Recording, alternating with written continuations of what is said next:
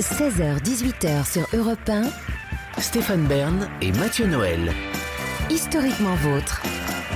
Bonjour à tous, bienvenue dans Historiquement Vôtre, l'émission d'histoire qui ne se la raconte pas. À mes côtés, aussi humble que la devise de notre émission, il est pourtant l'une des personnalités les plus importantes du royaume de la République qui confond tout le temps. Bonjour Stéphane Bern. Comment Mais- se porte son Altesse Sérénissime aujourd'hui Mais, mais fort bien, moi, je- mais c'est vous qui mélangez tout. C'est possible. Moi, je suis, j'ai le sang rouge, moi. Enfin, bon. bonjour Le à sang tous. rouge. Oui, absolument. Voulez qu'on vérifie? Ravi de vous retrouver pour un nouveau numéro d'Historiquement Votre consacré aujourd'hui, eh bien, pardon, euh, gentille dédicace, aux frustrés de l'histoire.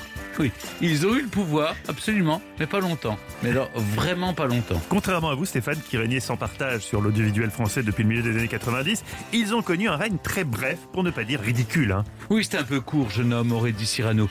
Sur cette échelle de la loose, nous partirons de Louis-Antoine d'Artois, duc d'Angoulême, dit Louis XIX, enchaînerons avec Napoléon II, dit l'Aiglon, ou avant qu'il s'appelle, il était appelé roi de Rome, duc de Reichstadt, et nous finirons, Mathieu, en beauté, avec un homme de pouvoir, alors qui a eu encore moins le pouvoir que les autres, c'est ça Oui, vous vous souvenez de Benjamin Griveaux Ouais, bien sûr. Je Benjamin. Griveaux, c'est une carrière politique éphémère, ainsi qu'une vidéo qui avait beaucoup choqué Stéphane à l'époque où elle avait fuité. Mais en même temps, on, ça laisse songeur, quoi. Mais ce qui nous interdit, par la- qui nous interdit de lui appliquer la phrase de Cyrano, c'est un peu court, jeune homme. Oui, alors au sommaire de cette émission également, des rendez-vous incontournables. Elle nous entraîne dans l'intimité des grandes ce monde. J'ai nommé Clémentine Portier Kaltenbach. Bonjour. Bonjour à tous, messieurs. Et oui, alors en matière de, de prénoms éphémères, hein, je vais vous servir quelque chose euh, d'assez spécial. C'est dans cette école de, parisienne, en juin 1803, une maîtresse fait l'appel.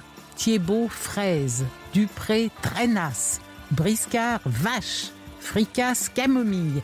Fraise, traînasse, vache et camomille. Elles ont 9 ans, elles sont toutes nées en 1794.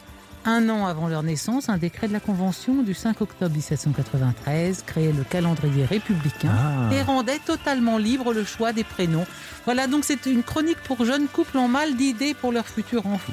Ah, c'est Vache, bien ça. s'appelait Vache. Vache, fricasse, traînasse. Très Ah, hein. naze, vous imaginez Euh, Horrible. et, puis, et puis avec David Castel-Lopez, eh bien, on va s'intéresser aux origines d'une... On sait, on sait jamais quoi dire. C'est- une invention. Une invention probablement, mais ça va être sympa. Et c'est toujours sympa. Aujourd'hui, c'est toujours sympa. Euh, Aujourd'hui, le télégraphe. le télégraphe. Le télégraphe, c'est la, la première fois qu'on a vraiment réussi à, à- à communiquer avec des gens de très loin vite. Ouais. Et c'est- un peu fascinant, je vais vous expliquer pourquoi. Très bien. Et Et puis, puis, avec, on va se tenir chaud, Oh avec oui, Olivier Pouls, avec vraiment un plat traditionnel de nos régions. Rien qu'à l'évoquer, ça m'ouvre l'appétit, Ah, mais moi aussi, figurez-vous. Oh j'adore ça. donc on va Un le dire pour nos auditeurs. Un Un cassoulet. bon Cassoulet. Stéphane, vous êtes Ah, très alors, cassoulet. Lequel très cassoulet, moi. Lequel Pourquoi lequel Ah, Ah, Parce que vous allez voir des, des cassoulets, il y en a quelques-uns. il y a une guerre des cassoulets Eh oui, paraît-il, eh oui. qui fait rage. Eh oui. On en parle moins que de la guerre de 100 ans, mais elle est tout aussi Eh ben, elle est fiévreuse. plus importante. Ouais, enfin, Elle a laissé plus de traces dans l'histoire. Et elle fait du bruit. Oh, vous j'ai pas forme. hein. pourrait formuler ce sous-entendu, s'il vous plaît. Non, alors voilà, moi, entre, entre le, le, le bruit des faillots et le... oui, oui, oui, continuez, Oui, enchaînez, les développez. oui.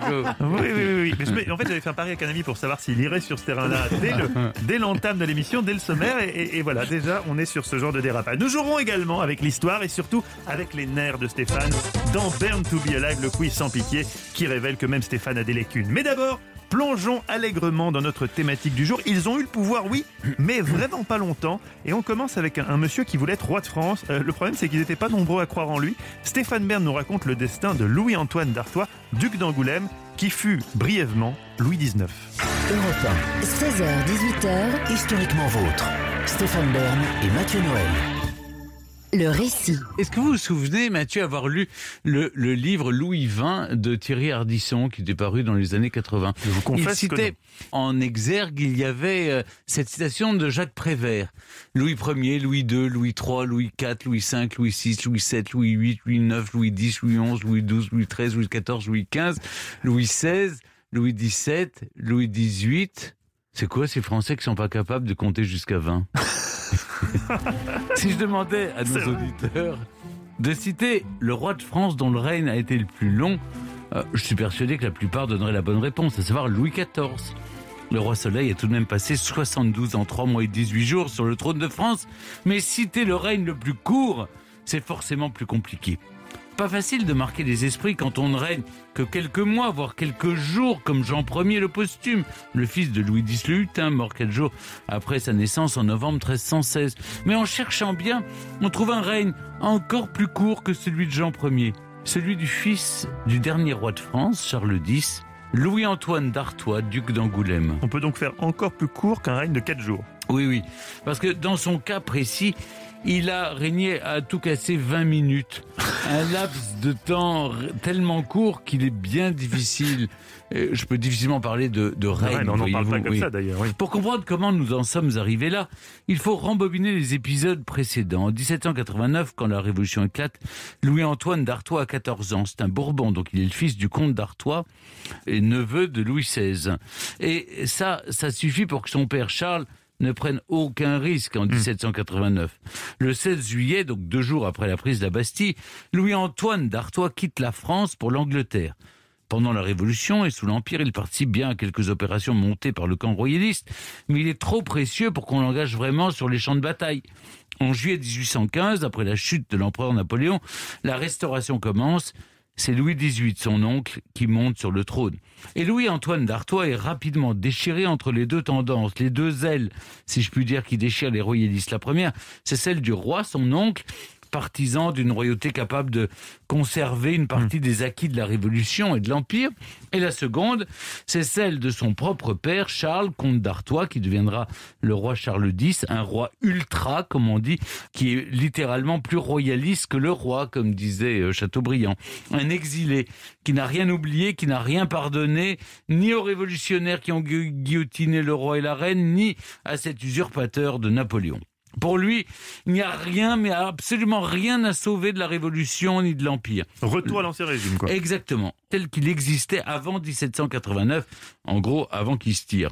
Et voilà comment le pauvre duc d'Angoulême, qui a 40 ans en 1815, se retrouve déchiré entre son père Charles, qu'il trouve bien trop modéré, pour tout dire beaucoup trop mou, et son oncle Louis XVIII, qu'il apprécie beaucoup, au point de manœuvrer pour essayer de lui transmettre directement la couronne, mais c'est loupé.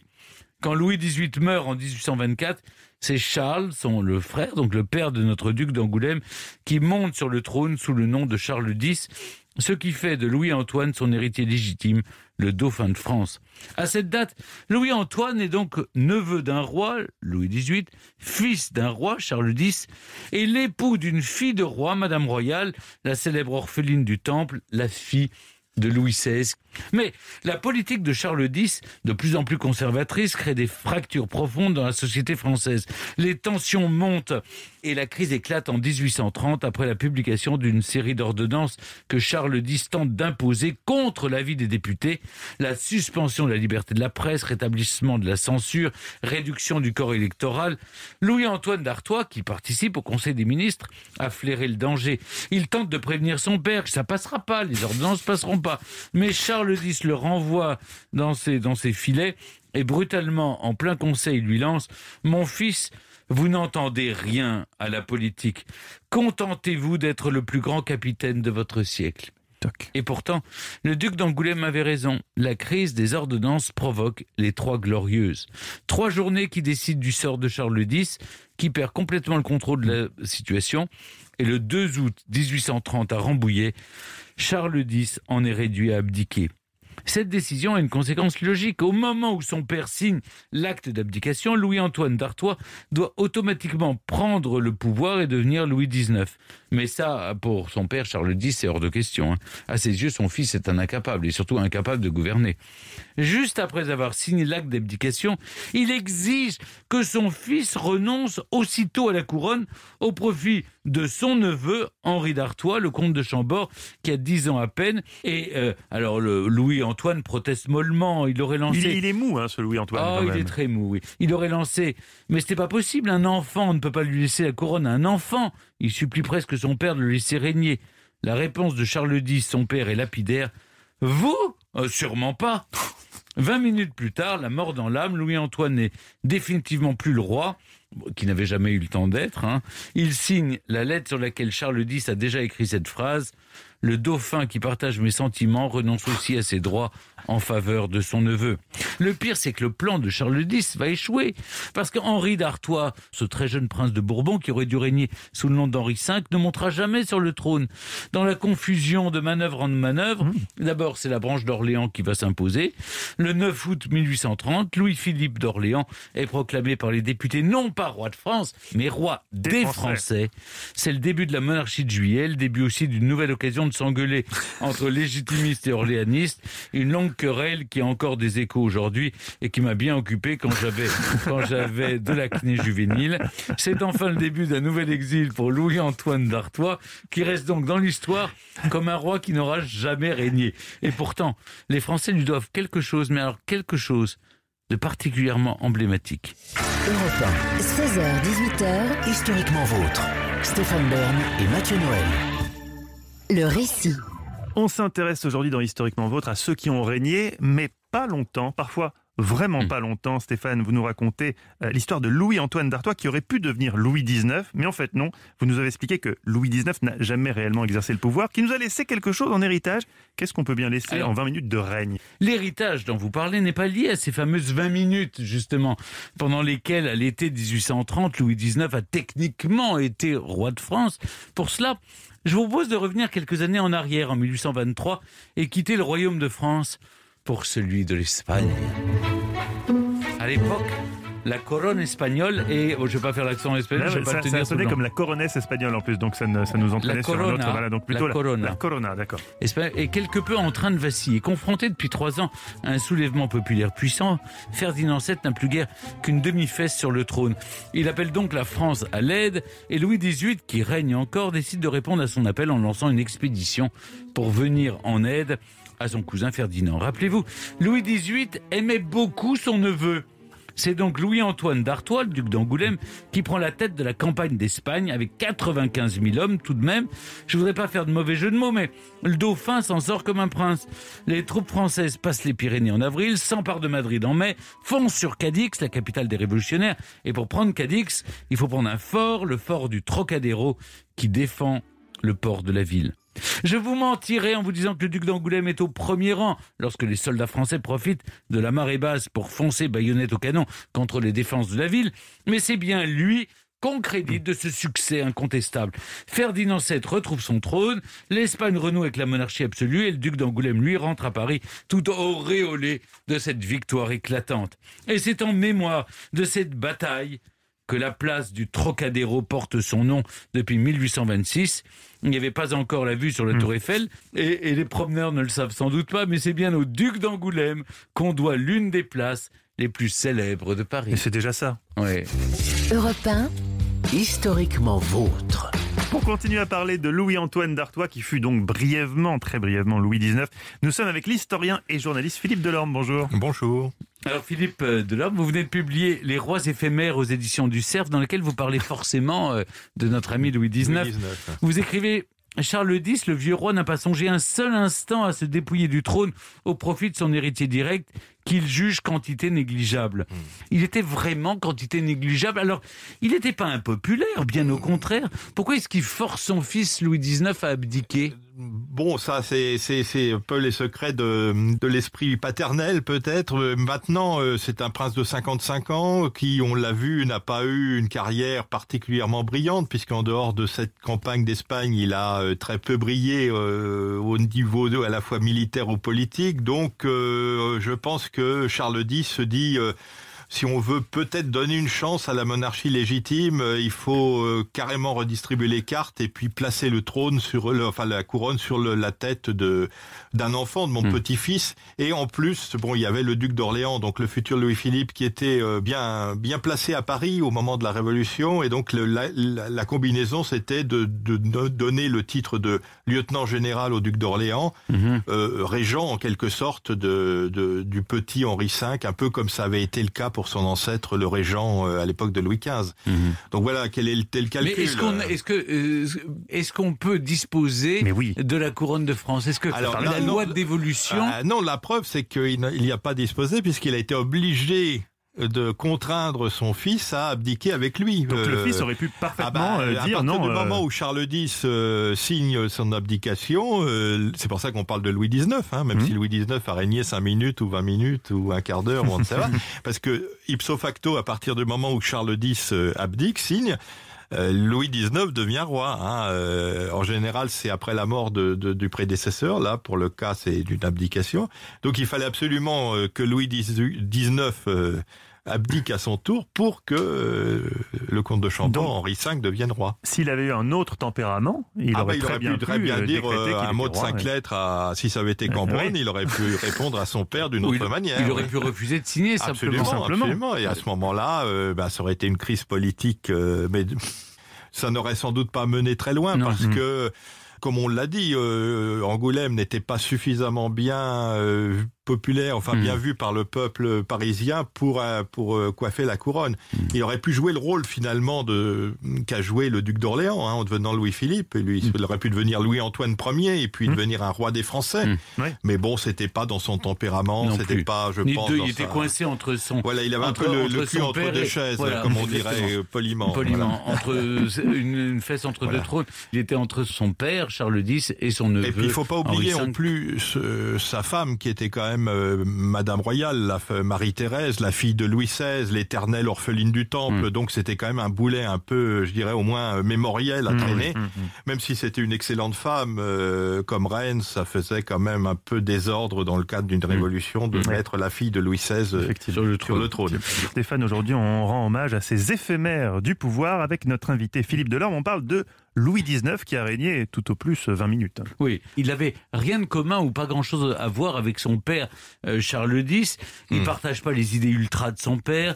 Euh, certains royalistes d'ailleurs lui reprochent d'être trop libéral. Oui, Par- quelle idée avait-il? C'est peut-être un peu difficile à définir. Est-ce que c'était vraiment un homme qui avait euh, Des une idées. stature politique euh, quelconque? Je, je pense que c'est un petit peu un second couteau de l'histoire qui a toujours été dans Mm. l'ombre de euh, de ses aînés. Mais alors enfin, pourquoi son, père, de oncle, son oncle. Pourquoi Louis XVIII aimait beaucoup euh, Angoulême? Alors, euh, quand même, en 1814, au moment du retour des, des Bourbons, il a quand même brillé un petit peu, puisque c'est lui qui a mené la campagne à Bordeaux euh, pour la, la Libération la première libération du territoire, enfin pour chasser Napoléon. Il a été le premier à proclamer la, la royauté euh, restaurée à Bordeaux. D'ailleurs, c'est pour ça que son neveu est devenu duc de Bordeaux par la suite, hein, parce que Bordeaux a été la première ville à se rallier euh, à la légitimité.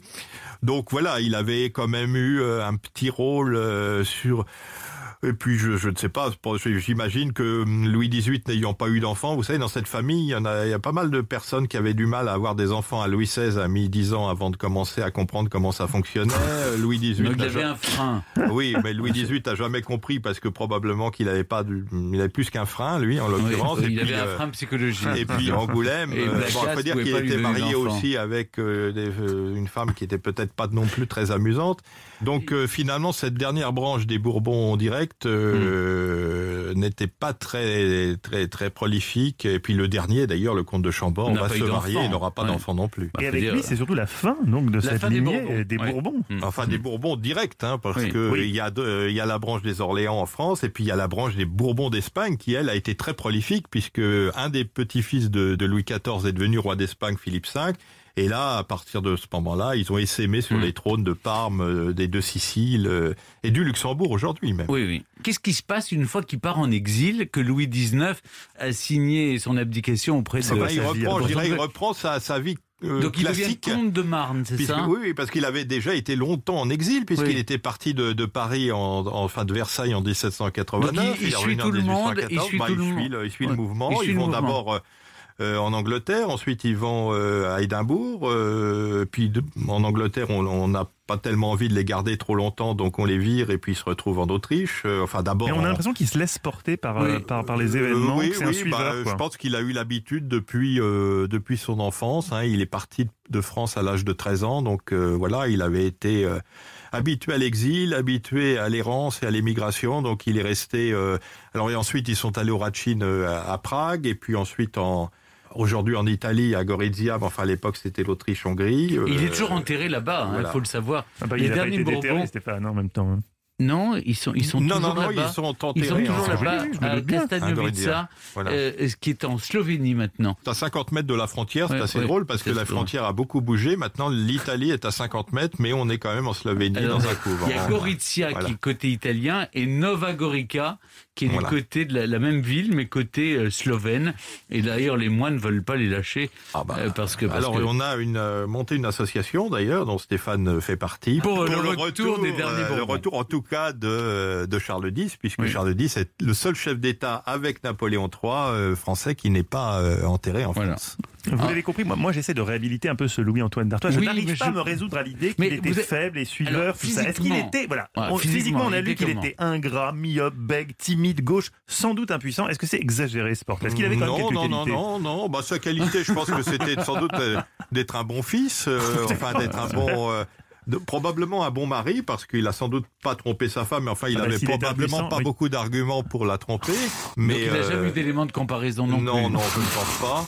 Non, non, c'est un personnage un peu, euh, un peu, euh, un, un Un peu raté de l'histoire, Comment en on peut dire fin de race, mais c'est c'est un peu méchant de dire ça, mais c'est un petit peu ça. Ah, c'est carrément côté- méchant. oui. Ça, ça, c'est un mot qui doit vous choquer, Stéphane. Oui, un peu. Parce que, mais c'est vrai en même temps. Non, mais c'est en la même fin temps- des Bourbons.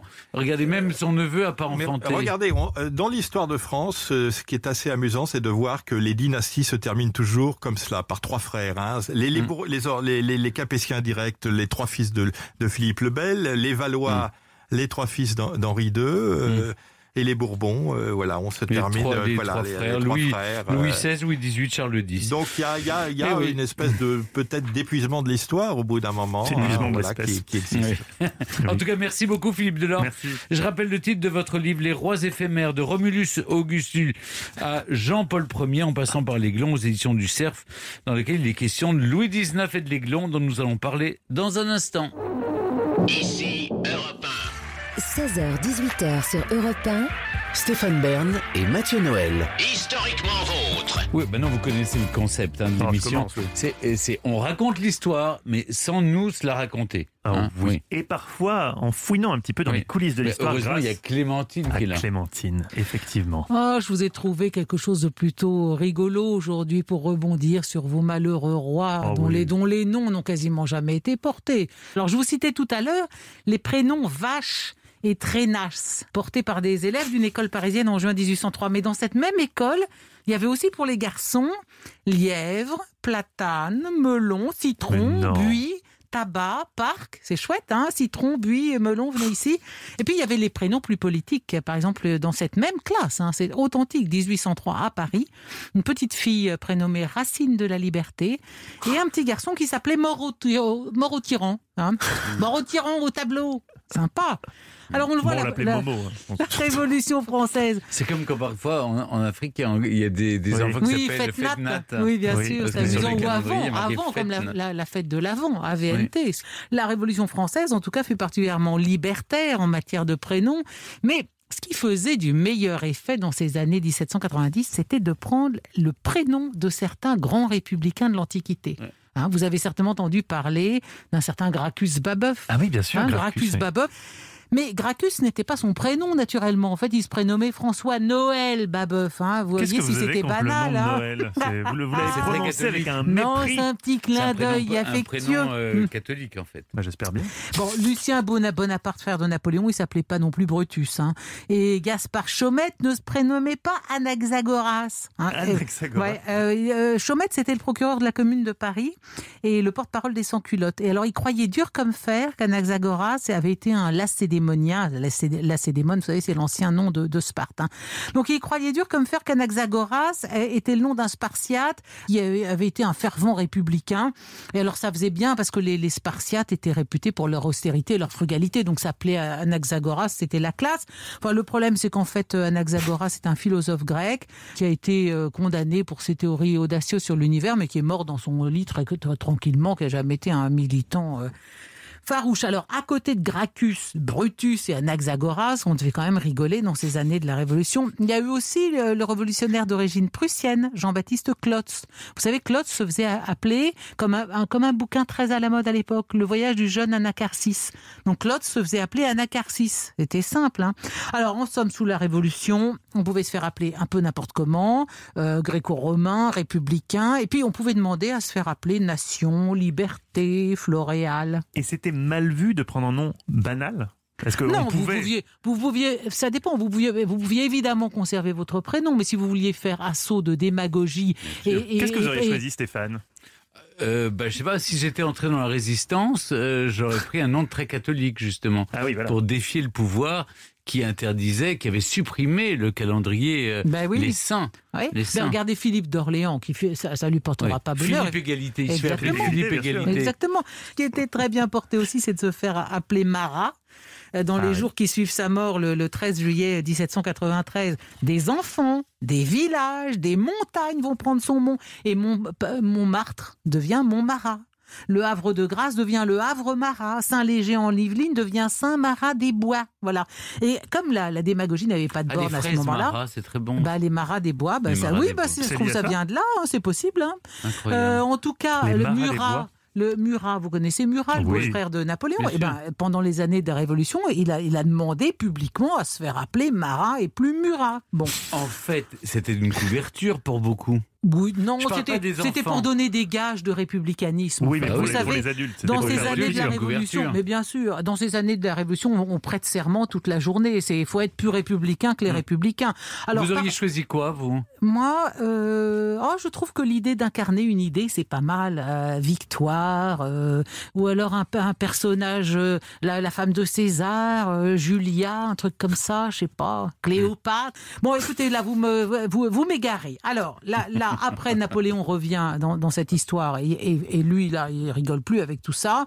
Donc, loi de Germinal en, en 11, c'est-à-dire 1803, et là, les amis, on revient au, Au prénom prénom. des saints des Ah. calendriers. Ah. Et puis, il y a Stéphane les, mairies refusent à l'époque beaucoup de Marat, justement, et de, de Robespierre. Mais il sera toujours possible de changer de patronyme. Et cette loi de Germinal n'a été abrogée, figurez-vous, qu'en 1993. Alors, ce que prévoit la loi désormais, elle est très libérale sur les prénoms. hein. Vous pouvez, euh, pour vos futurs enfants, choisir à peu près n'importe quoi. Et sur les noms de famille aussi. Et toute personne qui justifie un intérêt légitime peut demander à changer de nom. Oui. Alors, vous voyez, par exemple, monsieur euh, Kiremisioglu, ce qui veut dire marchand de tuiles euh, en turc, est devenu Monsieur le Couvreur. Il y a des Klein qui sont devenus des petits, des Lang, des Lelon, des Weiss qui veut dire blanc en allemand, des Leblanc, des Schwarz qui signifie noir, des Le Noir. Monsieur Wan, ce qui veut dire être fort en, en- en taille, est devenu Monsieur le Fort. Et Madame Moreno, ce qui signifie brun en espagnol, est devenue Madame Lebrun. Alors il y a quand même un cas un peu à part, c'est certains visiteurs étrangers qui évoquent la francité antédiluvienne de leur patronyme pour venir s'installer en France.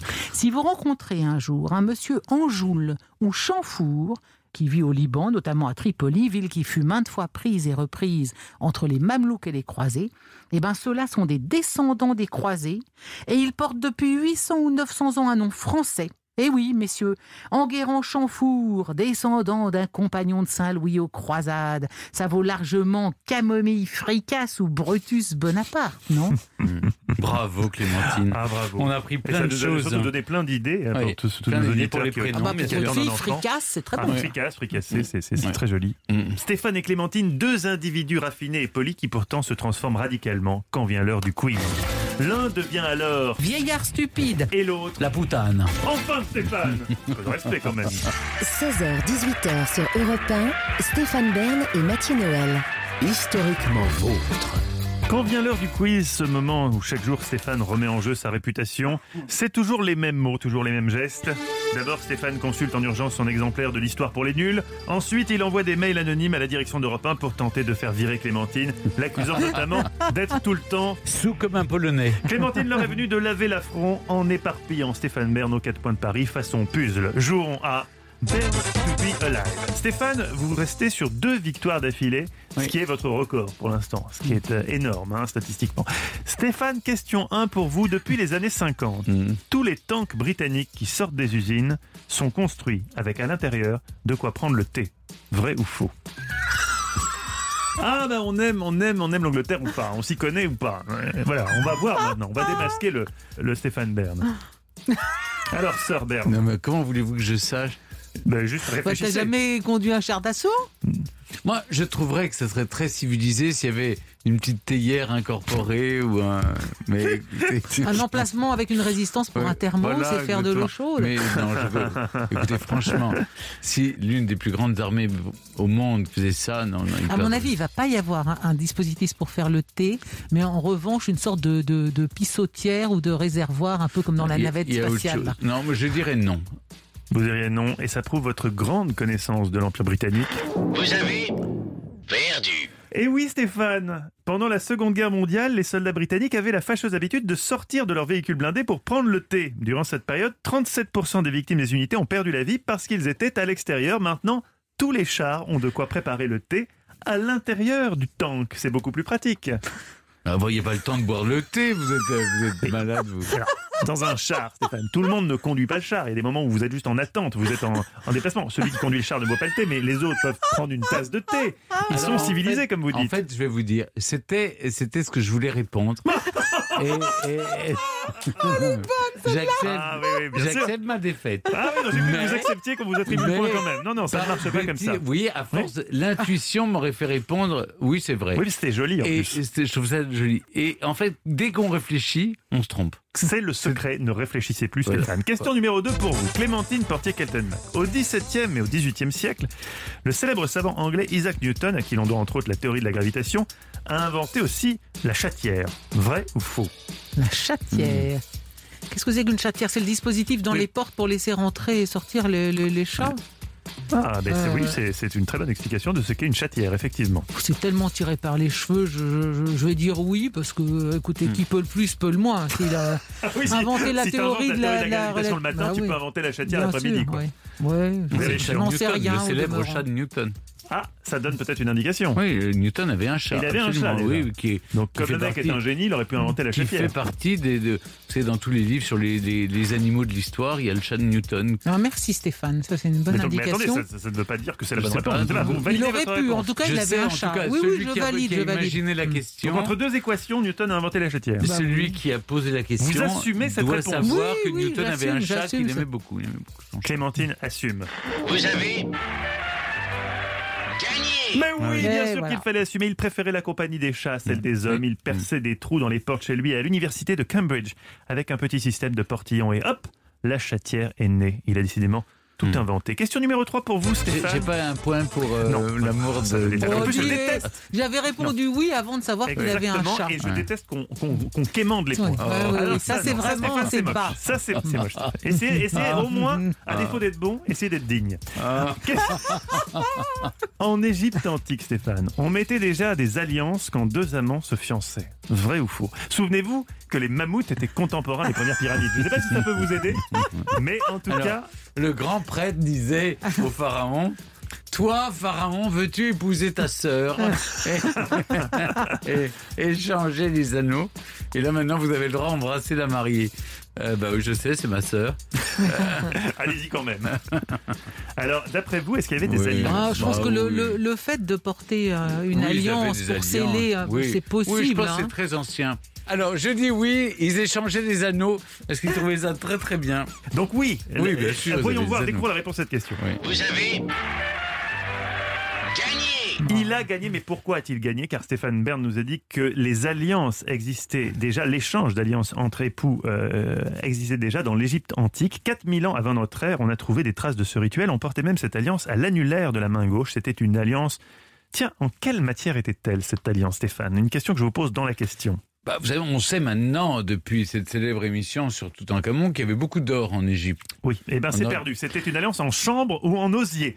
Et c'était pas mal parce que ça coûtait moins cher que l'or. Bah, je retire son point donc à Ah, non, Stéphane qui non. Ah, non. s'est planté Ah, sur la question. Finalement, il n'a pas su aller au bout. je Il n'a pas su aller au bout. Ah, non. Si, ça Il me paraît il juste. hein. Ah non, non, je suis, non, je suis désavoué. Ah. En régie, ils disent non, on peut pas faire ça quand même. Les mecs prennent le truc au sérieux quand même. Ils disent non, on peut pas, on peut pas lui envoyer le plan comme ça, on peut pas déconner comme ça. D'accord, on conserve le point, Stéphane, soyons sérieux. Ah. Question numéro vous êtes un 4. monstre. Pour vous, Clémentine. Non, j'aime jouer avec les sentiments des gens, c'est autre chose. Clémentine Portier-Kaltenbach. Aux États-Unis, en 1830, le ketchup était vendu sous forme de pilule pour soigner la diarrhée. Vrai ou faux? Je pense pas parce que le, le ketchup, c'est le quechua, c'est une, c'était une sauce euh, à base de tomates qui était chinoise. Et ce sont les, Américains qui ont, rajouté de, la sauce tomate en fait à une sorte de, de, de sauce aigre douce. Alors je dis non, ça n'est pas le ketchup n'est pas une pilule, c'était un gnocchman auquel les Américains ont rajouté de la tomate. Vous avez perdu. Pas de chance, c'était vrai. Et donc là, phénomène rare dans Ouais, l'histoire de l'émission. gagné Quoi, quoi, quoi Autant- Alors non mais Ah, explication. alors, attends, je- alors, non seulement je vais vous l'expliquer puisque j'ai réponse à tout, mais également il va se passer quelque chose dans la comptabilité du quiz qui est qu'il faut être fair play avec Stéphane Merne. Je vous donne des points en plus quand vous argumentez et que vous argumentez dans le bon Ah là sens. vous allez retirer. Je vais hein. vous retrancher un Ah, point pour avoir non seulement précédent. mal répondu, mais en plus nous avoir dit n'importe quoi derrière. Donc c'est vrai. Le ketchup était vendu en 1830 aux États-Unis sous forme de pilule pour soigner la diarrhée. Le ketchup est importé d'Orient par les marins anglais au XVIIe siècle. C'est une sauce à base de soja et d'huîtres.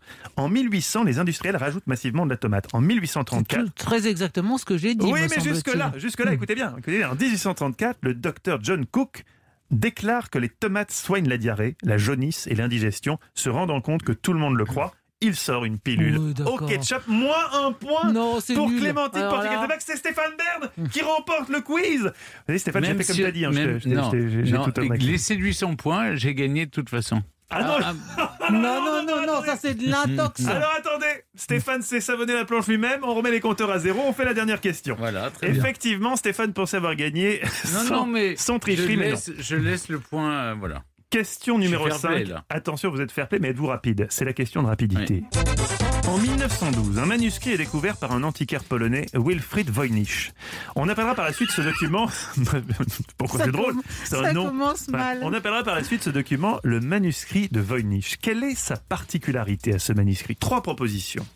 C'était un manuscrit dans lequel il prédit la date exacte de la déclaration de l'Allemagne à la France, la déclaration de guerre de l'Allemagne à la France, deux ans plus tard. Ou alors c'était un manuscrit de magie islandaise, un manuel pour jeter des sorts. Tous ont été testés, aucun n'a marché. Ou c'était un manuscrit dont on ne connaît pas l'auteur, euh, écrit dans une langue qu'on ne connaît pas, et d'ailleurs qu'on n'a jamais réussi à déchiffrer. Oh, j'aime bien la 3. Trois, moi aussi, trois. C'est hélas Clémentine qui a répondu en premier. C'est une bonne réponse, c'est donc Clémentine qui remporte le quiz. C'est dommage Stéphane, vous étiez bon, vous êtes juste Bien, bien rapide. essayé, Stéphane. C'est votre- C'était pas mal. hein, votre c'était côté pas mal, suisse comme moi. Oui, mais bon, euh, j'ai pas faux. Oui, et vous n'avez pas démérité, c'est vrai. Il n'a pas faux, comme il le disait souvent à l'école, quand il répondait après les autres. Oui, mais j'ai pas faux. Et alors, je vous raconte ce manuscrit, il est anonyme, indéchiffrable, et on ne sait toujours pas de quelle langue il s'agit. Le carbone 14 estime qu'il a été écrit entre 1404 et 1438. Il y a des dessins de plantes, mais s'agit-il d'un herbier? Mystère. Il est écrit sur du vélin, comprenez une peau de veau mornée. Oui, parce que c'est c'est une peau qui n'est pas vascularisée, donc elle est beaucoup plus fine. Un point en plus pour Clémentine qui triomphe doublement dans le quiz. –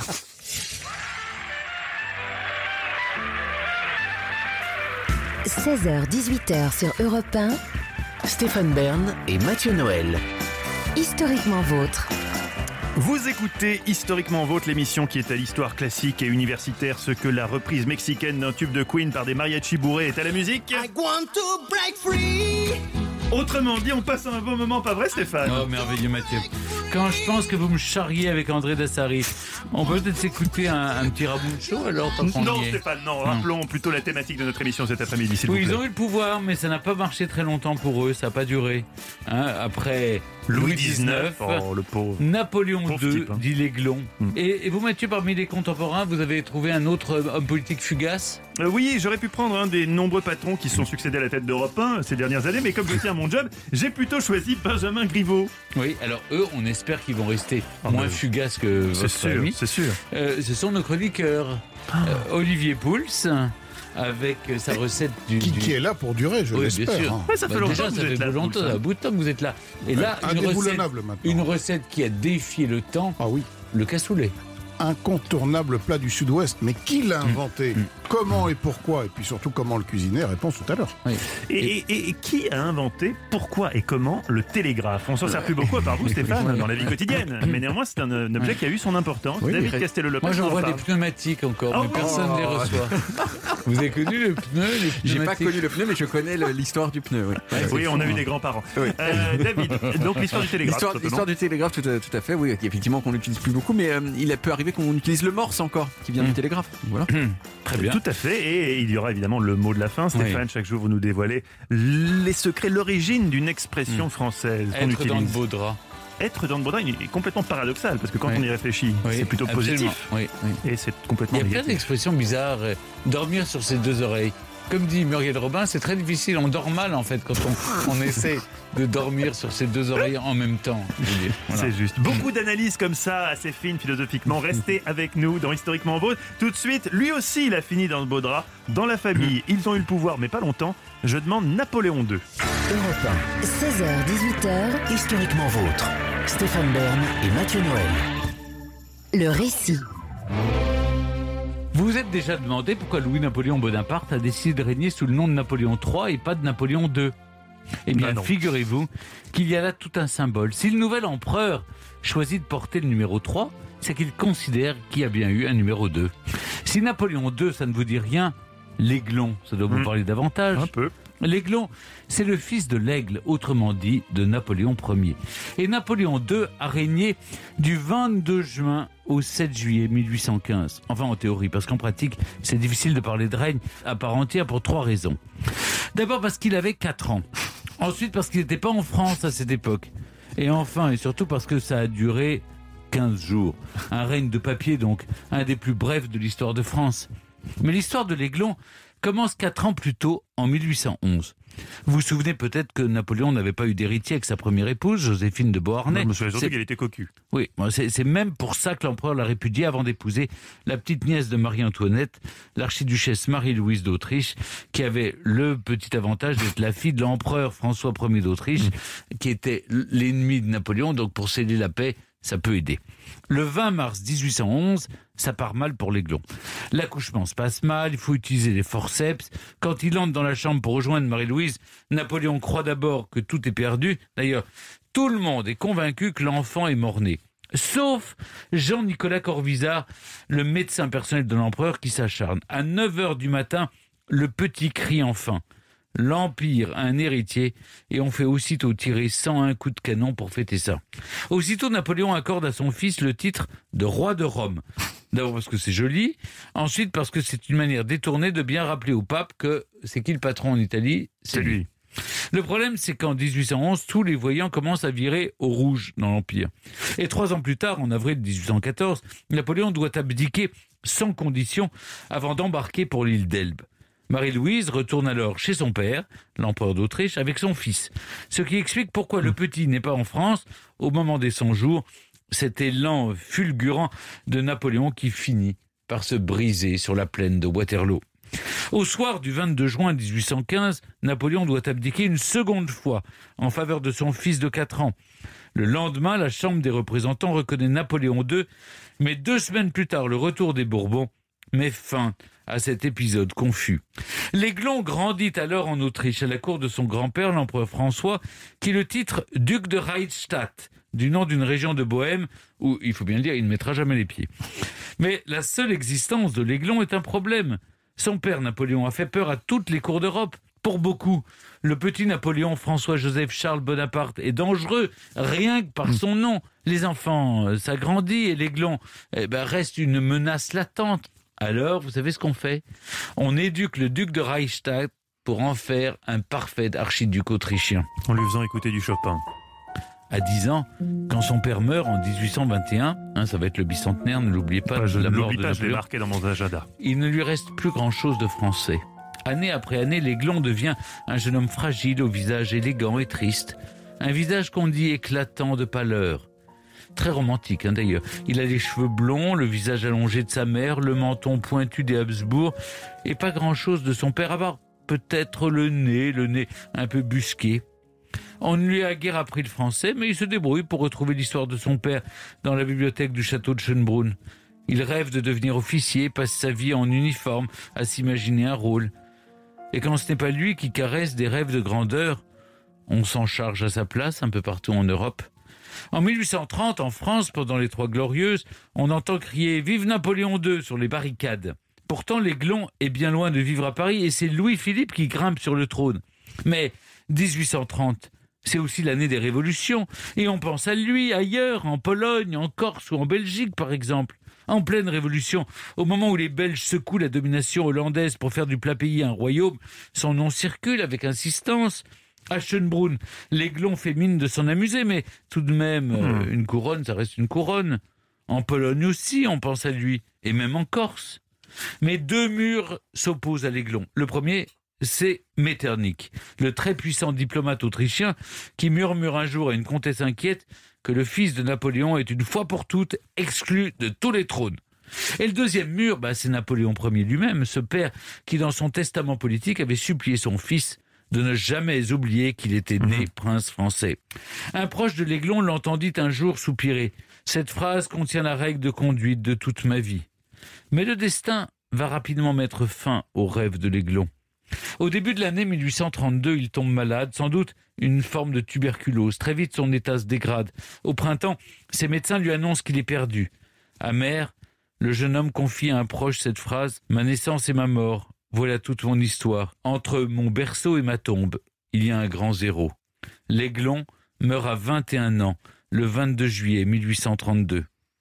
Depuis 1940, il repose aux Invalides à quelques mètres de son père. Et où j'ai bien dit, en 1940.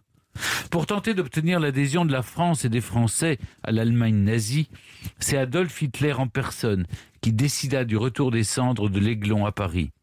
La cérémonie eut lieu le 15 décembre dans une ambiance glaciale, au propre comme au figuré. Dehors, les Parisiens s'amusaient à dire que comme les nazis leur piquaient le charbon, ils avaient bien voulu leur redonner quelques cendres. Mais l'Aiglon s'est trompé. Sa vie certes brève ne s'est d'une certaine manière pas arrêtée là. Victor Hugo, Edmond Rostand et bien d'autres en ont fait un mythe tragique avec leurs œuvres. Le symbole d'une puissance impériale perdue, la nostalgie aussi celle d'un destin qui n'aura jamais vraiment pu se réaliser. En 1900, quand Sarah Bernard, à 50 ans passés, joue sur scène le rôle de l'aiglon dans la pièce de Rostand, c'est un triomphe. Comme si l'aiglon manquait à ces Français qu'il aurait sans doute aimé connaître et peut-être gouverner. Europe 1, Historiquement vôtre. Pour continuer à parler de Napoléon II, nous sommes avec l'historienne Laetitia De Witt. Bonjour. Bonjour. Laetitia De Witt, vous avez la particularité d'être descendante de la famille Bonaparte, si je ne m'abuse. C'était qui l'aiglon pour vous? Votre arrière-arrière quoi? Arrière, arrière, euh, grand-oncle finalement. Je descends de la, du dernier frère de Napoléon Ier. Et donc lui était le fils de Napoléon. Donc arrière, arrière, grand-oncle. on va Vous êtes donc la femme de la situation pour notre débat du jour. Oui, Laetitia De Witt, vous venez de publier la biographie L'Aiglon, le rêve brisé de Napoléon chez Talandier. Vous expliquez dans votre biographie que la complexité du personnage de l'Aiglon provient de l'entrelac entre sa vie et sa légende. C'est si difficile de décrypter les mystères, les sous-entendus et les non-dits à son égard Oui, c'est très difficile en effet, parce qu'en fait, il y a une historiographie française et souvent napoléonienne qui s'est mise en place où on l'a vraiment présenté comme le prisonnier de l'Autriche. Et d'un autre côté, une position autrichienne qui visait, euh, qui visait à le montrer au contraire qu'on lui donnait un très bon traitement. Et lui-même, surtout, a cherché à cacher ses émotions beaucoup et à masquer sa pensée. Donc il est très difficile de se faire une idée vraiment de ce qu'il ressentait et de et oui, du vrai, du faux de sa vie. Sa naissance était extrêmement attendue euh, à l'aiglon euh, pour, euh, pour asseoir la dynastie de Napoléon. Il y, avait un problème de légitimité jusque-là? En fait, Napoléon, dans sa façon de régner, euh, c'était beaucoup par la, par la force. Et une fois qu'il a été empereur, a vraiment cherché à asseoir la quatrième dynastie, celle des Napoléonides. Et il espérait que ce fils, né d'une impératrice d'Autriche, lui apporte la légitimité de la famille des rois. Et donc, il a été largement fêté. euh, ce fils, euh, son baptême ressemblait euh, presque à un sacre. Donc, en effet, très attendu. Et on, a, on espérait qu'il apporte la, la paix, comme l'a rappelé euh, Stéphane dans sa présentation. Et est-ce qu'on connaît les relations entre Napoléon et son fils, entre et entre l'Aiglon et sa mère Marie-Louise? On disait, enfin je ne sais pas si c'est vrai, que Marie-Louise finalement était très peu maternelle. Est-ce que c'est le cas ou est-ce que c'est une légende? Est-ce que parce que évidemment après elle a eu une vie ap- après euh, après oui, Napoléon. elle a eu une vie après, comme vous dites. Oui, oui. Alors tout d'abord, les, les relations avec Napoléon, elles sont très brèves finalement, parce qu'ils ont trois, vies- trois ans de vie commune. Napoléon est beaucoup en campagne, donc ça se résume, je dirais, à, à un an et quelques mois si on, on les met tous bout à bout.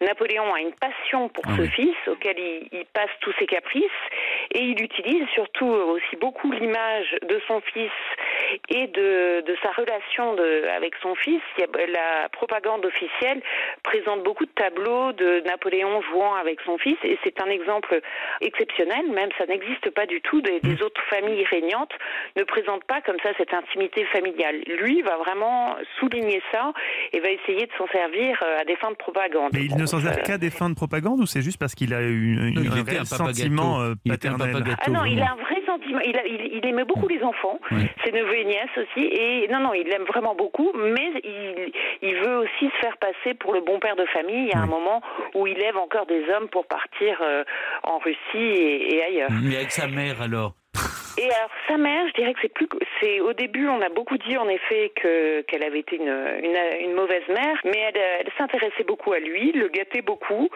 C'est même amusant de voir toute la correspondance avec son père où elle lui décrit toutes les quand elle s'inquiète quand il apprend pas assez vite à, à, à lire. Et après, comme vous y faisiez allusion, bon, elle euh, donc l'empire chute, elle part avec son fils en, Autriche et elle très vite va recevoir une couronne à Parme. Et à partir du moment où elle installée à Parme, elle va se remarier et avoir d'autres enfants. Et à ce moment-là, euh, c'est sûr que l'aiglon n'est plus à ses côtés pour partager son quotidien et que petit à petit le lien se distend, même si elle va suivre toujours euh, ses études de très près, euh, va s'intéresser à tout ce qui le concerne. Est-ce qu'il est vrai, Laetitia David, de dire que l'aiglon a toujours été obsédé quelque part par, euh, par, par la stature de son père. Est-ce que ça l'a, ça l'a bridé dans sa propre vie En fait, il était écrasé par le poids de, de la légende qui était déjà son père? Alors écrasé, oui. Euh, D'ailleurs, c'est ce que je pensais euh, quand j'ai commencé mes recherches sur l'aiglon, puisque quand vous circulez dans les euh, aux Invalides, autour du tombeau de l'empereur, en effet, la- le- le- l'aiglon repose sous une simple pierre tombale. On ne voit rien d'autre que ici repose Napoléon II, alors que tout rappelle son père autour, donc il semble bien écrasé. Alors écrasé, je ne sais pas vraiment si c'est le terme. Déjà longtemps, on a cru que l'aiglon n'avait pas eu accès à l'histoire de son père. Il l'a découverte à partir de l'âge de 10 ans finalement, et il s'est pris en effet de passion pour euh, pour l'histoire de son père et pour les recommandations qu'il lui a adressées. Et ça a été aussi utilisé par son gouverneur autrichien pour stimuler son ambition en lui montrant comme exemple euh, son père. Eh, Laetitia Deville, il y a quand même une question qui nous taraude, Ah Mathieu, Mathieu et moi, c'est que c'est vrai que c'est un destin tragique, on l'a parlé dans la littérature, c'est sa mort, sa mort si jeune, 1832. Un peu mystérieuse. Il avait 21 ans, une mort mystérieuse. On- nous, on raconte côté français que ce sont les Autrichiens qui l'ont laissé mourir et que voilà, on aurait pu le sauver. Est-ce qu'on l'a tué? Est-ce qu'il est mort de mort naturelle, de tuberculose? Alors, il y avait une faiblesse pulmonaire chez les Habsbourg et on n'a pas très, on n'a pas fait attention à ses poumons. Et c'est sans doute plus de sa faute à lui que à l'Autriche. C'est que justement dans les recommandations euh, que lui a laissé son père, il y en avait une entre autres qui concernait son foie et son estomac. Napoléon était persuadé que son fils allait avoir la même faiblesse que lui et donc pendant très longtemps, l'aiglon a caché son mal à ses médecins et on, il a été soigné pour, euh, une- pour des problèmes euh, d'estomac et de foie. Et quand les- il a caché après par la suite sa faiblesse pulmonaire, et quand on, quand ces médecins ont décelé plus la provenance du mal, l'Autriche a une responsabilité importante dans la mesure où il lui a été totalement interdit de quitter le sol autrichien et de Et pouvoir vers le sud aller en, prendre en le soleil, Italie sous un climat plus clément. Exactement. En tout cas, c'est c'est passionnant. Euh, merci Laetitia Deville. Je rappelle le, le titre de votre biographie, L'Aiglon, le rêve brisé de Napoléon, qui vient juste de paraître aux éditions Talendier. Merci beaucoup. Merci beaucoup. Merci. Au revoir. Ici Europe 16h-18h sur Europe 1. Stéphane Bern et Mathieu Noël. 1, historiquement vôtre. Aujourd'hui, dans Historiquement Vôtre, on rend hommage à ceux qui ont eu le pouvoir, mais pas longtemps. Après les exemples lointains de Louis XIX et Napoléon II, vous nous parlez, Mathieu, d'un personnage plus proche de nous qui est passé, si j'ose dire, à quelques centimètres du pouvoir. Sacré Stéphane, toujours le mot pour rire. hein. Oui, chers auditeurs, vous l'aurez compris, parmi les contemporains qui n'ont pas eu le pouvoir longtemps, j'avais l'embarras du choix. Mais durant la conférence de rédaction, j'ai bien senti que Stéphane avait très envie que j'évoque le destin politique météorique Non, je- de Benjamin Griveaux. Ceci, pour des raisons qui évidemment n'ont rien à voir avec la politique. voilà, voilà, voilà, voilà. C'est scandaleux. J'ai donc choisi d'accéder à la requête de mon lubrique patron, même si personnellement, et même si a fait preuve d'un manque évident de prudence, ne serait-ce que parce qu'une sextape, comme je l'ai déjà expliqué ici, ça se crypte, je fais partie de ceux qui trouvent qu'on en a trop fait autour de ces déboires. Néanmoins, la chaîne hiérarchique étant ce qu'elle est, je vais vous raconter, Stéphane, l'histoire de celui qu'on a surnommé l'anaconda centriste, Benjamin Griveaux. Ah, je croyais que vous parliez de moi. Non, ne soyez pas prétentieux, Stéphane, de grâce. On parle de Benjamin Griveaux. L'histoire est terrible. Les archives le prouvent. Benjamin Griveaux, alors candidat en marche à la mairie de Paris, sentait qu'un truc se tramait puisqu'il déclarait deux semaines seulement avant de retirer sa candidature. L'élection parisienne ne se passe jamais comme prévu en règle générale. Et bien vu Einstein. En effet, ça ne s'est pas du tout passé comme prévu pour celui qui devait pouvoir rivaliser avec Anne Hidalgo dans la course à la mairie de Paris. Tout a basculé en un instant à 9h du matin le 14 février dernier. On se souvient tous là où on était. Quand nous avons tous découvert la vidéo envoyée par un collègue de bureau accompagné pour seul texte des émoticônes, aubergine, bonhomme qui pleure de rire, aubergine, drapeau français. Mais nous y reviendrons. Qui est Benjamin Griveaux? Fils d'un notaire et d'une avocate, il est de ceux dont le parcours exemplaire intimide. Double diplômé d'HEC et Sciences Po, il entre rapidement en. En 2006, il fait partie de l'équipe des jeunes pousses qui prépare la candidature de Dominique Strauss-Kahn à la primaire socialiste. Il dira DSK m'a tout appris. On serait tenté de dire peut-être même un peu trop. Benjamin Griveaux devient ensuite successivement conseiller municipal, conseiller départemental, vice-président du Conseil général de Saône-et-Loire, puis fait partie du cabinet de la ministre de la Santé Marisol Touraine en 2012. Il est l'un des premiers à rejoindre Emmanuel Macron fin 2015, juste après Stéphane Bern. Il fait partie Non, de ceux, il fait partie de ceux qui ont créé le mouvement En Marche. En novembre 2017, il remplace Christophe Castaner au poste de porte-parole du gouvernement, puis annonce en mars sa démission afin de se consacrer donc aux élections municipales de 2020. Une lutte pour la mairie de Paris placée sous le signe du débat d'idées constructif. En résumé, le programme d'Hidalgo, les voitures, c'est cacaboudin. Le programme de Griveaux, Hidalgo, les cacaboudins parce que c'est le bordel dans Paris à cause des vélos. Le programme de Dati, c'est tout le monde qui est cacaboudin. Bref, une campagne de qualité. Tous les Parisiens ont vraiment hâte de voter quand soudain, patatras, Griveaux retire sa candidature. Il préfère protéger sa famille suite à la publication d'une vidéo très intime. Cette vidéo qu'on a tous vue dont je ne décrirai donc pas le contenu ici, mais qui avait arraché ces mots historiques à Stéphane Bern. Oui, c'est chaud, chaud, chaud. Ah oui, chaud. Ah oui, c'est c'est chaud. Ce fut la réaction des honnêtes gens. La chose était indéniablement impressionnante, même si certains jaloux, comme David Castello-Lopez, déclarèrent Oui, bof, j'ai vu mieux. Humilié, craignant aussi peut-être la divulgation d'autres vidéos plus gratinées encore, qui sait, Benjamin Griveaux retire sa candidature le 14 février. Comme- comment Stéphane vous en foutez de la politique? Vous voulez que je vous en dise plus sur la vidéo? Oh, Croyez-moi, vous, ne faites Non, pas- moi- vous ne faites pas honneur au débat public. hein. Je le dirai à Brigitte. Mais soit, j'ai enquêté pour vous. Oui, non, enquêter, faut pas exagérer non plus. J'ai enquêté pour vous. Voilà, ça c'est mieux. Benjamin Griveaux est marié, mais il s'ennuie. Pléonasme certes. Tic, tac, tic, tac. Le temps est long après une troisième partie de pouilleux en famille. Alors il décide d'utiliser sa page Facebook comme un profil Tinder. Chose qu'on aurait dû sentir venir lors de son interview donnée à un journaliste de gala en 2018. À quel jeu jouez-vous sur votre smartphone? Aucun, parce que j'y passe déjà beaucoup trop de temps chaque jour. Eh oui, tu y passes beaucoup trop de temps chaque jour, mon coquinou. Il ajoute en ami sur le réseau social une certaine Alexandra Tadeo. Ils discutent, ça rigole, ça bonhomme clin d'œil, ça envoie des gifs, chien qui fait du skateboard, et ça se donne finalement rendez-vous. Plus tard, Alexandra décrira la rencontre comme moyen bof, pour ne pas dire décevante. Mais il continue tout de même de discuter à distance. Un soir, Benjamin, qui est alors, rappelons-le, porte-parole du gouvernement, trouve ça chouette et futé de s'essayer à une réalisation de type essai façon Keshish. C'est comme ça que les abonnés de Télérama disent sextape. Assez fier du résultat, il envoie 5 ou 6 épisodes de la saga à sa dulcinée. Puis cette sublime relation vidéo-épistolaire entre le Valmont chibré et la Merteuil du pauvre s'achève. Alexandra s'entiche d'un activiste russe, Piotr Pavlovski, probablement émoustillé par son acte de bravoure artistique le plus célèbre, s'être cloué le scrotum sur les pavés de la place rouge à Moscou. Dans un mouvement Oui, c'est, oui. Pour, la, pour, la- pour tout ce qui Ah, la est euh, ouais. oui, Russie, euh, on n'a qu'une seule musique, effectivement. oui, oui, oui. Dans un mouvement purement artistique et pas du tout dans l'idée de s'offrir un coup de projecteur à moindre frais, Piotr décide de voler les vidéos intimes de Benjamin Griveaux dans l'ordinateur de sa compagne et de les diffuser dans le cadre d'un projet dénonçant l'hypocrisie du candidat à la mairie de Paris qui aurait tout misé sur son rôle exemplaire d'époux et de père de famille. Bref, Benjamin porte plainte, Alexandra dit qu'elle n'était pas au courant mais qu'elle aime Piotr quand même et Piotr est arrêté par ailleurs parce qu'il aurait participé à une bagarre armée lors de la Saint-Sylvestre mais ça n'a rien à voir avec la choucroute. La suite, tout le monde s'en fout de la suite. Et oui, puisque c'est sur ces entrefaites, la Covid a débarqué en France et les mots-clés les plus tapés sur Google, Griveaux, sexe, taille, point d'exclamation, ont été balayés en deux jours par les mots symptômes, coronavirus, traitement, point d'interrogation. Quant à Benjamin Griveaux, bah, quelques mois après ce qu'on a appelé dans le milieu autorisé le bras d'enfant gate, qu'est-il devenu? Eh bien, figurez-vous, Stéphane, qu'il a su rebondir en intégrant la bite. La bite. Non, la, la BIT, BITD, la base industrielle et technologique de défense. Une mission qui consacre à la place des industries de la défense dans le plan de relance post-Covid. Euh, Mais je vois un rictus en studio effectivement, vous n'êtes pas le seul Stéphane, compte tenu du scandale dont nous avons parlé et de ces images qu'on a tous en tête. La commission de la défense dont Benjamin Griveaux est membre a souhaité changer de nom. Ainsi, la BIT deviendra la base industrielle de souveraineté de la défense, se transformant donc en BISD, ce qui change tout et permettra certainement à Benjamin Griveaux de renouer avec une vie normale, loin des projecteurs et des moqueries, ce qu'on lui souhaite sincèrement, ainsi que de trouver aussi des meilleurs mythos que ceux qu'il servait avant aux journalistes et probablement à sa femme, lorsqu'on lui demandait par exemple, écoutez bien, euh, en janvier dernier. La chose la plus folle que vous ayez faite. Euh, le mur quand j'étais interne au lycée. Oh le il était interne au lycée Ah ça il était fou Benjamin Griveaux, il était fou Ah là là, merci Mathieu, 99%. Il y a 1% de faux. Euh non. Tout était vrai. Oui là pour le coup, euh, Vous avez oublié de c'était tel- fini le pourcent de C'était faux, en fait, tellement ouais. énorme là que je... Oui, Oui, mais pas- n'exagérez pas. Oh écoutez, oh, D'après ce que je connais moi en tout cas, oui. Oui, très bien. 16h-18h sur Europe 1, Stéphane Bern et Mathieu Noël. Historiquement vôtre. Historiquement Vôtre, c'est un peu eh, l'émission qui dépoussière l'histoire. Qu'est-ce que vous en pensez, Stéphane Ah cette oui, c'est formulation bien. Oui, C'est oui. bien vu, hein Mais pour moi, il n'y a jamais eu de poussière. Ah, oui, c'est ça. Oui, c'est. Excusez-moi. Alors, David Castello-Lopez, chaque jour, l'origine d'un objet.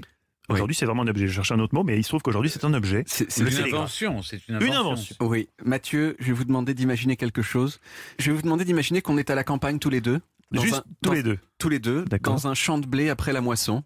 Et je veux vous proposer de m'accompagner dans une certaine direction. Pour vous communiquer cette proposition, en gros, je peux utiliser seulement trois des cinq sens, hein, le, le toucher, la vue et l'ouïe, parce que communiquer avec le goût et l'odorat, c'est vachement plus dur. Si vraiment on est très très près l'un de l'autre, je peux tout Oui. simplement vous prendre par la main et vous guider dans la direction que j'ai choisie. Mais Utilisez le toucher. Jusque-là, Donc, je voilà. suis. Si on est à quelques mètres l'un de l'autre, je peux vous dire, Mathieu, Mathieu, que diriez-vous de m'accompagner dans cette direction? On me dit que dans ces sous-bois pousse de la rhubarbe sauvage. Oh, bah, allons-y.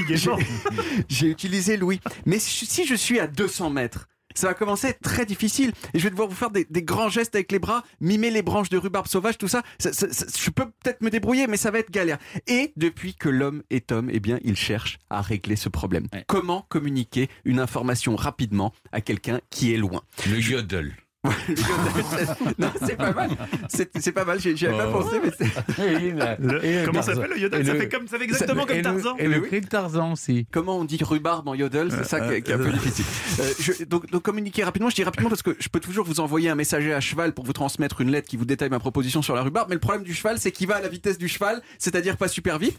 Et qu'est-ce qui va plus vite qu'un cheval? Le son et la lumière. Et dans l'Antiquité, à plusieurs endroits en même temps, il y a diverses techniques qui ont, qui ont été inventées, qui sont des sortes de proto-télégraphes.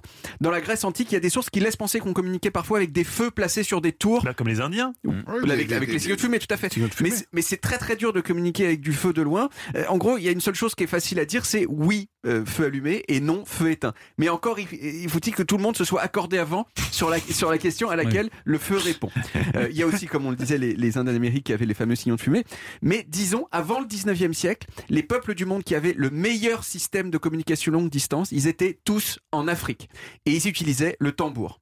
Les, euh, les Européens qui ont colonisé l'Afrique au 19e siècle, ils ont halluciné de la complexité des messages qui pouvaient être transmis de village à village avec les tambours et de la vitesse à laquelle ces messages circulaient, parfois à plus de 160 km heure.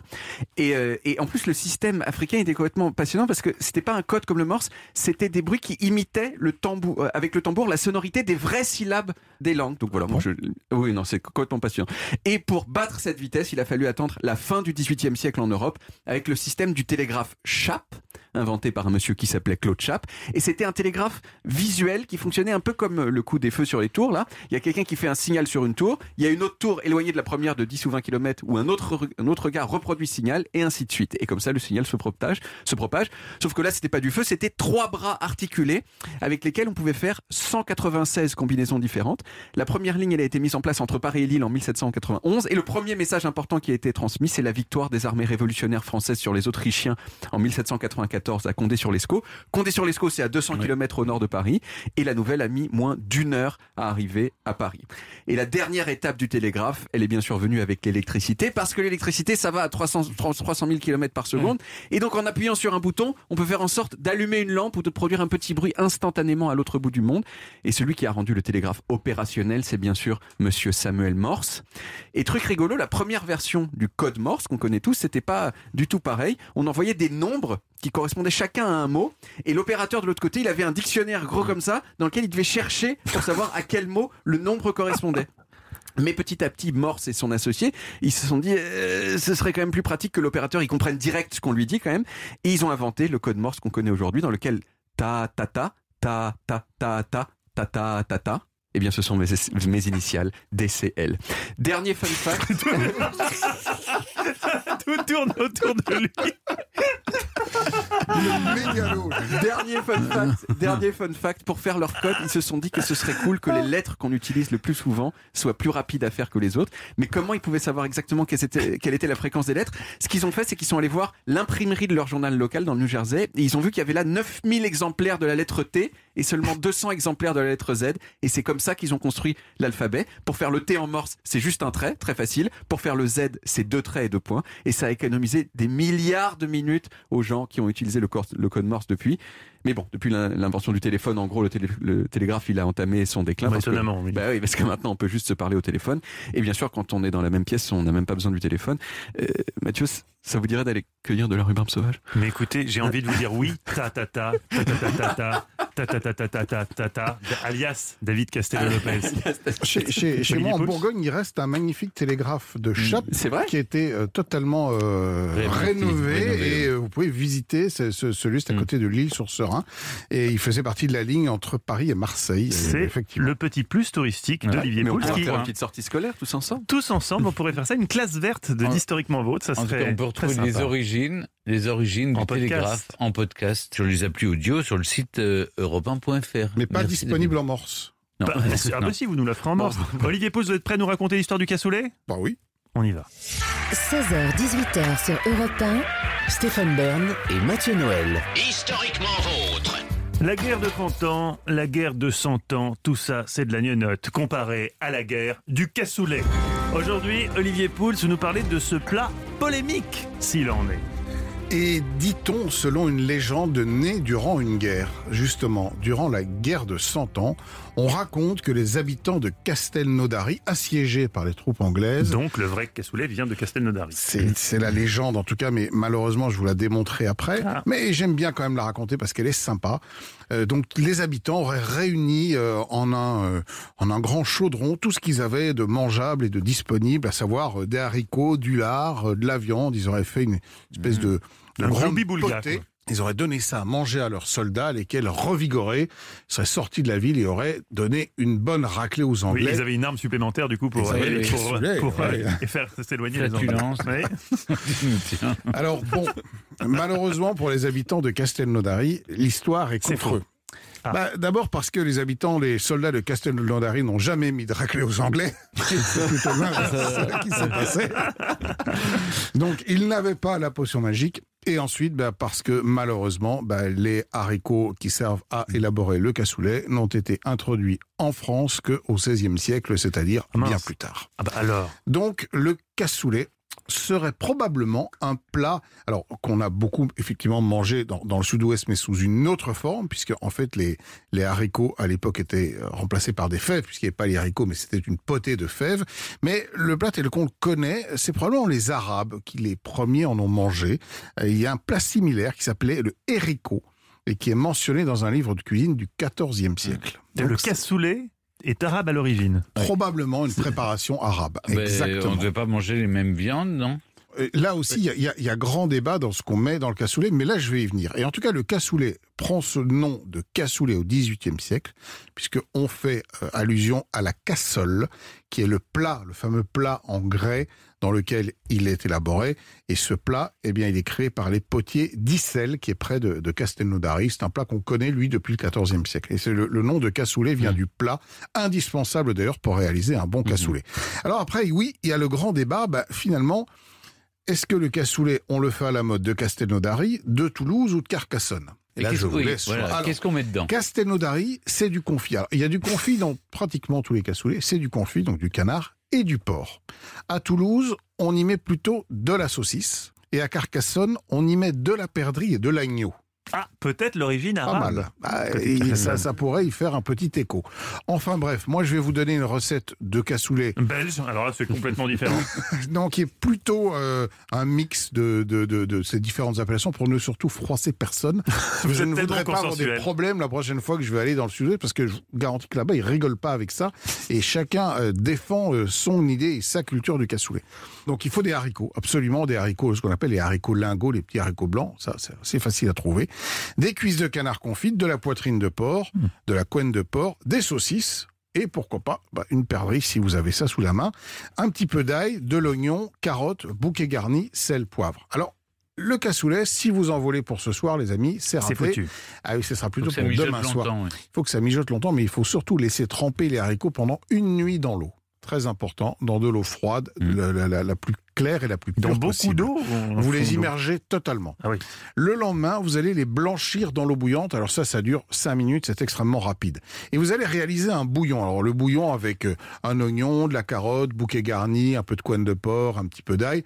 Ce bouillon, vous allez le corser et dedans, vous allez cuire vos haricots pendant une heure à peu près.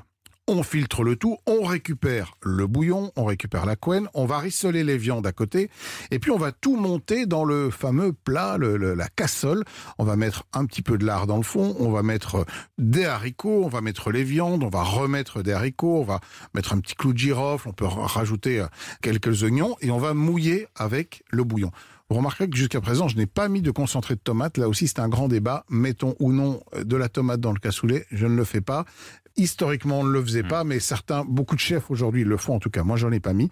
Et puis, on va l'enfourner à 150 degrés pendant 3 heures et régulièrement, vous avez une croûte qui va se former au-dessus de- de- de- du plat et vous allez venir la casser. Et vous l'immergez dedans.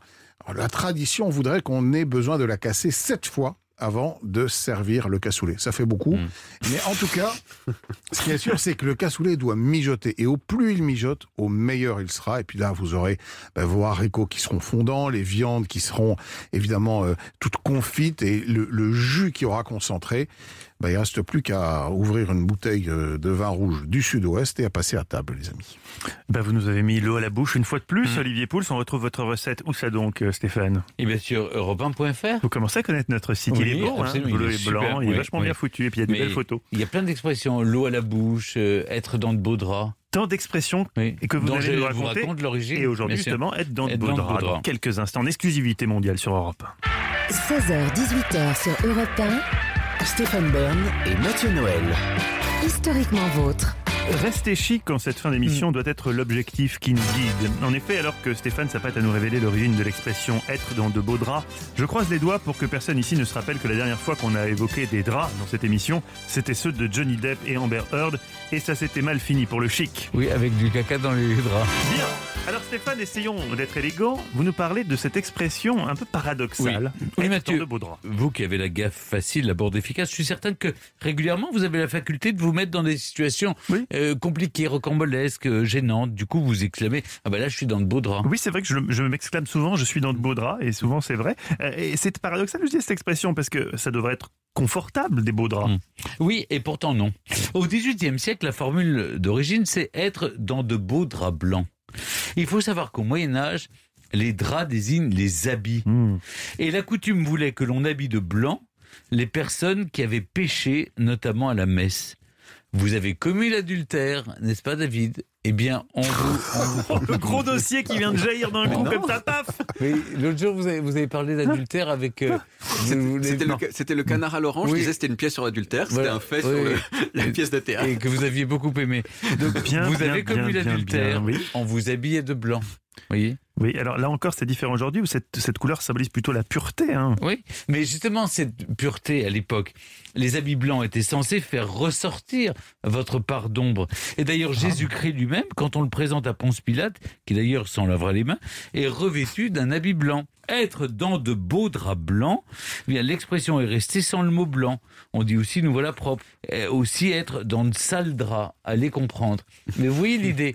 Donc quand vous avez... Ou être cette- dans la merde, mais ça Oui, c'est-à-dire cet, cet habit de pur blanc, mais qui fait ressortir la noirceur de ce que vous avez fait, vous êtes dans de... C'est foutrement compliqué quand Ah, même, c'est- oui, oui. hein, à l'origine du truc. On dit une chose qui veut dire son, son contraire. En Allemagne, on dit être dans l'encre.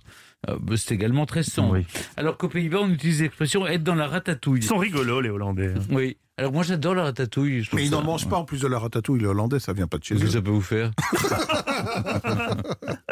Et une expression portugaise pour monsieur, monsieur Castellop. Ah. Esta em palpos de aranha. Palpos d'aranha est-ce que Oui. vous avez Palpos compris d'aranha ou palpos Palpos. Palpos Palpos, ça s'écrit palpos. Être Palpos. dans les mâchoires de l'araignée. Ah oui, oui. Ah d'accord. Ouais. Ah oui, c'est mieux quand vous le dites en français finalement. oui, parce oui, que c'est mieux. Palpos d'aranha, c'est pas très beau. Hein. ma, ma langue il est, une honte. Il n'a aucun respect pour vous, Stéphane. Vous savez quand même qui est Stéphane Bern. hein. Oui. C'est quand même pas n'importe qui, euh, David Castello Mais Lopez. si, si. C'est fou, hein Non, mais vous- j'aime vous, bien, vous savez. vous devriez un petit peu quand même Euh, remettre oh, les choses en place. Oui, oui. Hmm. Et ben voilà. Eh bien voilà, Vous c'était êtes euh, l'origine êtes- de en- l'expression. En, tout cas, on, a- on a appris beaucoup de choses. On a appris plein de trucs. Oui. Historiquement, votre spécial, les frustrés du pouvoir, c'est notre thème aujourd'hui. hein. Ils Oui. y ont goûté, mais pas longtemps. Mm. Stéphane, vous avez un des mêmes moments le pouvoir ici. Est-ce que vous avez le pouvoir de nous donner le programme de demain, par exemple? Oui, c'est dans mes cordes. En effet, demain, un peu, beaucoup à la phobie. Eh oui, on réunit trois personnalités unies par une phobie. Le roi Henri III qui avait une peur bleue des chats. Le pianiste Glenn Gould qui était hypochondriaque, qui avait peur de la foule. Et vous, vous avez choisi qui? Eh bien, un, un contemporain, vivant, un acteur célèbre, Robert Pattinson, figurez-vous, qui a peur Il a peur de quoi, lui? des clowns. C'est vrai que beaucoup d'enfants ont peur des clowns. Mais euh, la question est même, qui n'a pas peur des clowns oui, oui. Et surtout, Moi, euh, j'aime bien les clowns. c'est vrai? Mm, Ça, c'est ouais. votre, jeunesse.